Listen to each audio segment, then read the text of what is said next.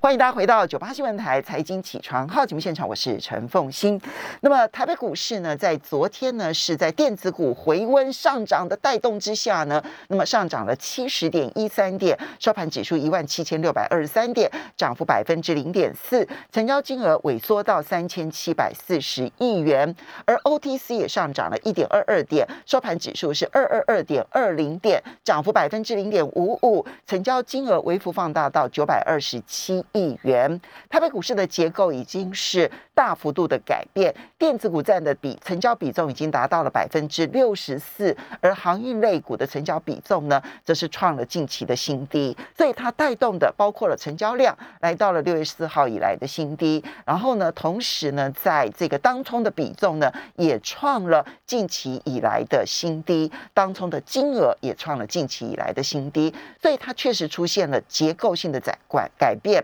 而这里面电子股就变成台股很重要的核心。那要谈电子股，当然也还是得要回到美国股市啊。那每个礼拜四，我们邀请的是康可投顾研究产品研究部副总经理黄义婷来谈一周美股瞭望，也非常欢迎 YouTube 的朋友们一起来收看直播。义婷，是我呃，今天早上我把那个整个的新闻这样子 review 一遍之后哦，我真要说，我觉得。美国的经济数据目前看起来是是很分歧的，而看而让我没有办法有很明确的方向性。就业市场就是没有好转，是，但是通膨的隐忧很明确。然后呢，这一个你又看到说，呃，美国的服务业的活络的状况是很明显的，从它的非制造业的 PMI 指数来看是如此的。这要怎么看待美国经济现在的情势？呃，先在这边跟呃跟各位呃听众跟观众朋友报告一下，就是过去这一周，其实这过去这一周公布了非常多的重要经济数据。那做一个简单的说明，然后再做一个总结。那第一个，其实呃过去一周很重要的经济数据是第二季的 GDP。那第二季 GDP 其实只有六点五，比预期的呃八点四是明显的不如预期。嗯啊，这当中还是有受到就是供应链停、供应链断，几乎是断裂，或者是说供应不及的一个状况。那其实这也反映在呃本周稍早的时候公布的 ISM 制造业指数，然后从呃上个月的六十点六掉到了五十九点五。哦，那 ISM 制造业指数当中的分项指数部分的话，其实表现也是相对分歧。那例如说说是像新订单的部分的话，呃不如呃。预期的六十六是到了六十四点九，但就业指数呢有所好转，那从前个月的四十九点九上升到了五十二点九，嗯，啊，那这部分是呃其实是让市场是稍微比较宽心一点，但价格指数的话还是维持在八十五点七的高水位，虽然较呃前一个月月份九十二点一。呃，有所下滑，但还是一个非常高的一个水准。那订单延迟的部分的话，这其实反映的是呃整个制造业供应链的一个呃供给不顺畅部分，然后进一步上升到六十五。那上个月是六十四点五，那客户库存的地方是非常非常低，只有二十五。那上个月是三十点八。嗯，那事实上制造业的库存也低于五十以下了啊。那显示说受到呃。原物料或是或是零组件的供应不及的状况之下的话，其实制造业是呃用自己原来手上的库存去做呃勉力生产，呃在这种情况之下的话，其实就我们看到的是呃订单延迟的上升，然后同时我们看到就是呃库存和水位的下降，但终端库存就是客户的库存其实还是非常低的水准。那如果之后的经济复苏还能够延续的话，其实库存回补的动作会是下一波。哦，至少在美国制造业扩张的一个很重要的动能。那呃，本周还有公布的呃重要经济数据，其实包含像是呃前天的工厂订单，然后六月份的部分的话，月增是一点五，比预期的一个 percent 来的高。所以整体而言的话，制造业还算是仍在扩张当中了。当然不像说原先的制造业指数所显现出呃六十以上非常高的水准，那现在是有放缓的现象，但至少还是在一个。扩张的脚步当中，那昨天晚上公布的是 ISM 非制造业指数，那非制造业指数是六十四点一，哦，再创呃新高，历史新高。对，嗯。那这可以反映出一件事，就是美国民众目前的一个花钱的行为，已经从原先在经济解封之后是用在买商品之上，那现在看起来是呃买服务哦，是服务业的服务类型的消费啊的比重开始上升了。嗯，那整个去餐馆啦，去健身房啦，然后去旅游啊，然后等等的，是等等的，所以就有显现出这样一个状况，就是说，呃，即使制造业有呃扩张放缓现象，但呃，因为经济解封的 速度是在过去这三个月开始陆续解封嘛，嗯，然后加速解封，所以可以看到说，就是在服务业的部分有后来往上往前追进的一个状况，哦，但。整体而言的话，其实通膨压力还是非常的沉重啊。那像上周公布，就联储会最看重的就是 PCE 的核心通膨指标，那年增率六月份年增率是三点五啊，那预期是三点六，比预期稍微低一点点，但是这已经是一九九一年就是将近三十年以来最高的一个水准。那当中看分享的部分的话，其实呃各位可以去留意它的那个 l a b e l cost，就是嗯雇佣的成本呃是年增是二点九，那其实。有显开始显现出，就是从呃薪资增长所带来，或是劳动成本上升所带来的一个呃成本压力，这是通膨的潜在隐忧。是是，那除了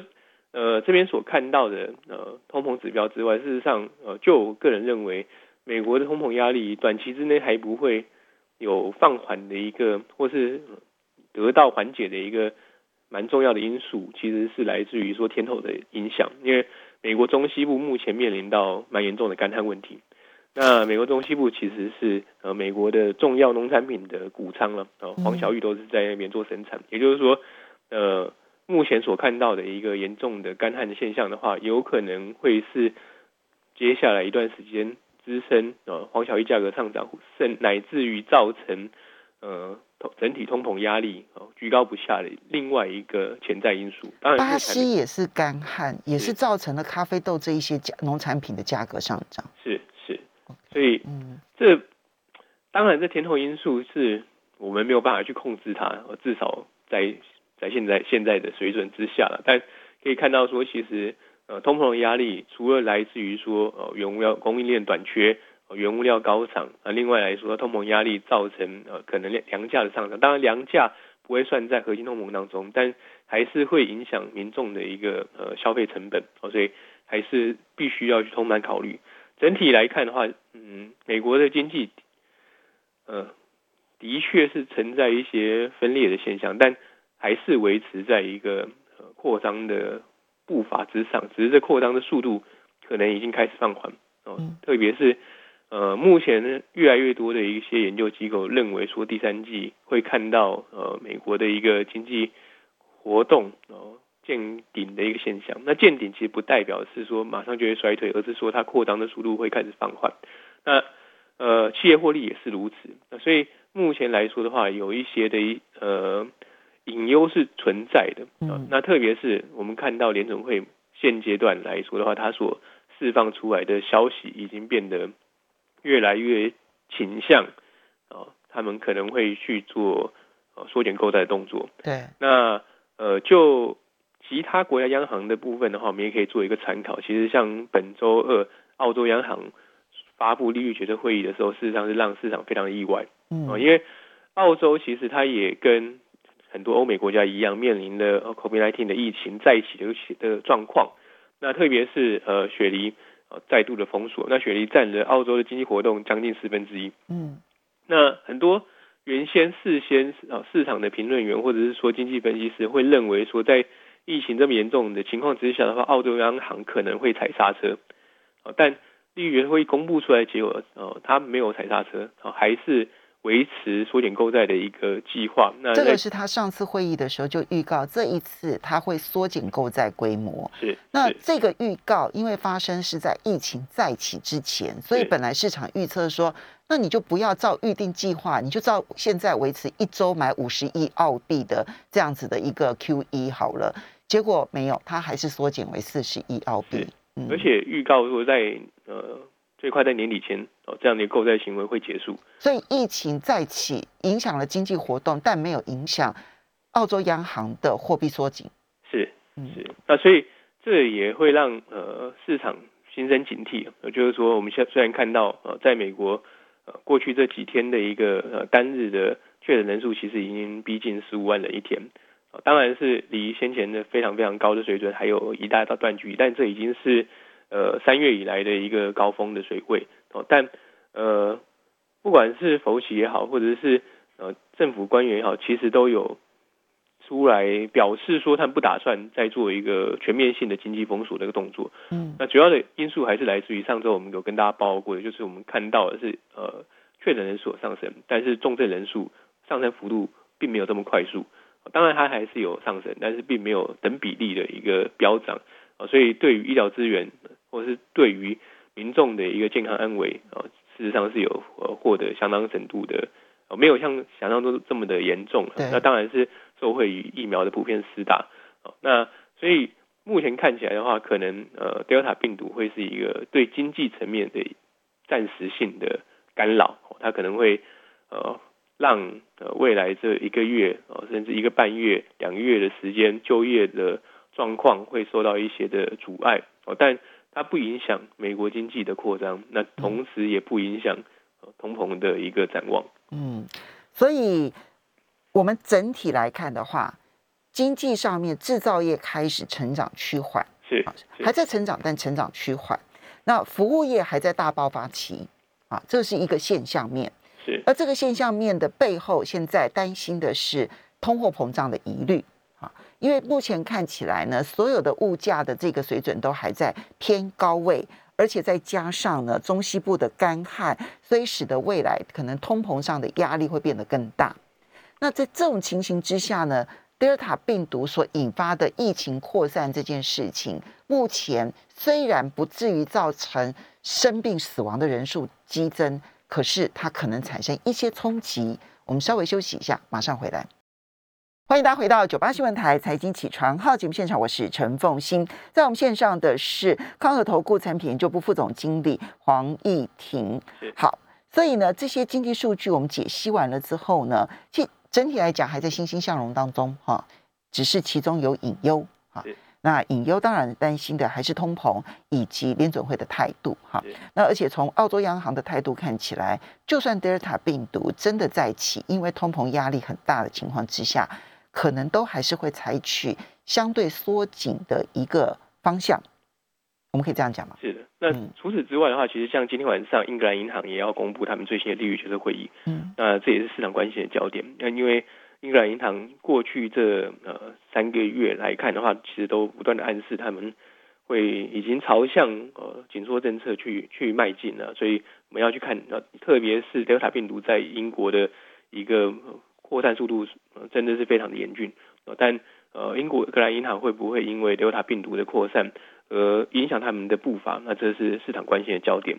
那回到美股部分来说的话。呃，我还是强调，呃，就是美股的长多其实并没有改变，嗯，哦，那呃，短线上哦，震荡难免，哦，这其实从过去这几次上节目都不断跟各位强调，那呃，我认为说回档的可能性其实是越来越升高，那呃，回档回档也不影响你的长多看看法，至少就现现阶段来看的话，呃，我们并没有改变哦长期多头的这样的一个看法，啊，但呃，随着指数现在越来越高位，哦，存存在高位，那那有一些现象的发生，让我去认为说它短线的回档的压力或者回档的可能性的上升。那一一跟各位做一些说明。嗯，第一个来说的话，就是虽然我们看到七月份一度是出现震荡，但很快的它又回到呃相对高点，然后呈现高档震荡的部分啊，但有一些呃市场发出的讯号其实是。呃，值得大家去做关心的。第一个来看的话，就是呃，C E M 有有编撰一个呃恐惧与贪婪指数。那这恐惧与贪婪指数其实并不像大家所看到，在呃股市持续在维持在高档，可能大家心里会觉得说，那应该就是偏向贪婪的状态。但事实上，它现在这个指数只有呃二十六，那就是呃贪婪逼近呃恐惧逼近于极度恐惧的状态。哦，也就是说，整个市场的交易行为所呈现出来结果，并不像指数所呈现的这么的欣欣向荣啊。当中就是这个指数显现出来，其实投资人已经偏向恐惧这一边了吗？是是，而且它往恐惧这个方向去演进，已经不是一天两天，就一个月之前这个数值大概是中性，那现在是接近了极度贪婪，呃，极度恐惧的状态。OK，所以呃，整个交易市场所呈现出来的氛围啊，那那当然这这个指数当中其实有包含不少分项指标。那分项指标当中，呃，过去来说大概就五五波的，一个月之前到五五波，那现在越来越多指标落在恐惧甚至是极度恐惧的状态。那所以这显现出整个投资市场的信心其实已经开始松动。嗯，那第二个来说的话，就是投资人呢，在过去这几个交易日啊，其实甚至跟过去这个一个月的时间，那就我的观察，我认为他们对于坏消息的反应跟好消息的反应是不对等的。也就是说，对于坏消息的反应是非常的剧烈，那好消息的反应普普通通了。那其实有一个很直接例子就是。昨天同时，呃，几乎是同时公布了 ADP 跟 ISM 制造业指数，ADP 先公布，嗯，那开盘就下跌，嗯，其实期指就已经下跌了。那 ISM 的非制造业指数缴出来水的数字这么亮丽啊，当然在呃货币市场、在债券市场、在利率的部分的话有所反应，它就是利率先跌后涨嘛，啊，但是在股市的部分的话，就是以从头跌到尾的状态。所以你觉得市场？呃，过度反映 ADP 的坏消息，而没有去反映 ISM 的好消息。应该说，市场对于好消息应该已经是了然于心，但是对于坏消息出现的话，会会反应很剧烈。其实个股也是，昨天 GM 公布了财报，哦，通用汽车，那其实通用汽车第二季的财报，不管就是呃获利或营收，其实都蛮大幅度的超越预期。嗯，但是它在全年的呃指引的部分的话。其实是比预期来的差，当天股价就昨天是跌了将近九个 percent，啊，所以其实反映的是说，投资人只要看到一点点的坏消息，就会给予股价非常剧烈的反应，啊，其实这反映的是说，呃，投资人也在戒慎恐惧当中，哦，那第三个当然就是联总会其实越来越鹰派了，在上一次的利率决策会议之后，其实陆续有联总会官员出来发表言论，那呃目前就缩减购债规模这个时间点，其实。就我的观察，其实是已经压得越来越明确、明确了。也就是说，会观观察未来这一到两个月的一个就业状况，然后决定呃可能在年底前呃推出一个呃缩减购债的的缩减购债规模的计划可能性。老实讲是越来越高。嗯。哦，那呃整体来看的话，美国还是美国的经济或是美美股，其实我个人认为面临了。呃，一些见顶的压力存在哦。第一个就前面有提到，就经济扩张的速度应该已经达到相对高峰。嗯，伴随经济扩张速度呃的相对高峰，其实就是未来未来企业获利的一个呃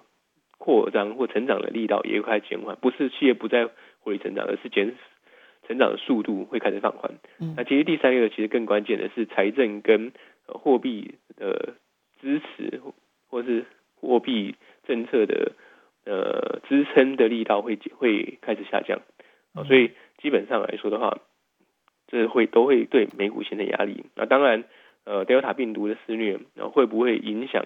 呃整个的经济活动，那就需要再去观察。那目前是没有这个迹象啊，但是呃还是必须要留意它的潜在风险。那至少会对于民众的信心造成一定程度的损伤。那最后一个其实。就整个技术面而言的话，有一些呃比较不理想的状态。第一个来说，它就过去一个月，虽然美股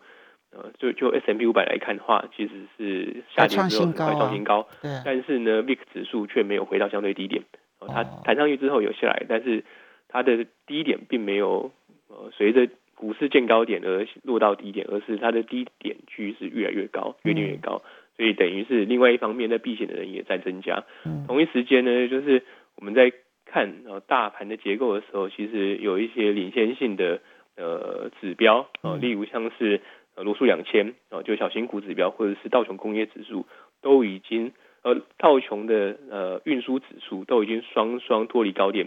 一段距离。像罗素两千的话，现在离高点大概是跌了五个 percent，那道琼运输类股指数啊，大概跌了十将近十个 percent。嗯，啊，所以显现出来就是这些能够或是有有提前呃反映景气。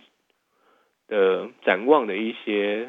个股族群啊，是啊，在过去一段时间已经偏弱，那也反映了一件事，就是即使 S M P 五百，即使道琼，即使纳斯达克是存在相对高点，但现在高点是少数大型龙头股在撑住。那有一些股票，其实为数不小小的股票，它的已经股价已经弱化一段时间了。这样听起来，你的这个短线震荡其实有一点点中线诶，大概你这样子听起来的话，虽然现在还偶尔会创新高。但是你刚刚提到的，不管是扩张速度的减缓，财政跟货币政策的支撑，其实已经越来越小。然后投资人的情绪已经偏恐惧，而不是偏贪婪。然后对坏消息反应敏感，技术面也有一些不利的因素。这样听起来，它不会是影响一两个礼拜耶，它应该会影响个一两个月左右哎。其实就。国外投资来说，回档一两个月其实算是短期的回档啊。哦，OK。那因为他们看的比较长，那呃，所以我也是用这个逻辑是在看待市场。所以我认为说，未来这一个月，其实美股如果出现回呃回撤季线，甚至季线之下，因为其实现在呃季线的支撑离现在点位蛮近的，大概二到三个 percent 而已了。哦，那呃回撤季线甚至跌破季线的可能性是存在，也就是说回档。大概三到五个 percent 的几率，老实讲是越来越高。那会不会再跌下去的话，其实就是看待联准会的态度是目前短线上最关键的一个状况。那就操作策略来说，当然会建议投资人拉高现金的水位。那我们会建议投资人至少留有五十个 percent 的现金水位。那除此之外的话，到底你要选科技还是选循环性股票？参考指标，其实我会建议看值率的走向。嗯，那现在值率大概是一点八，多将近二。呃，离加进一点二。那假设它的未来几个交易日的趋向是更偏向一点一。时间的关系，我们下礼拜再。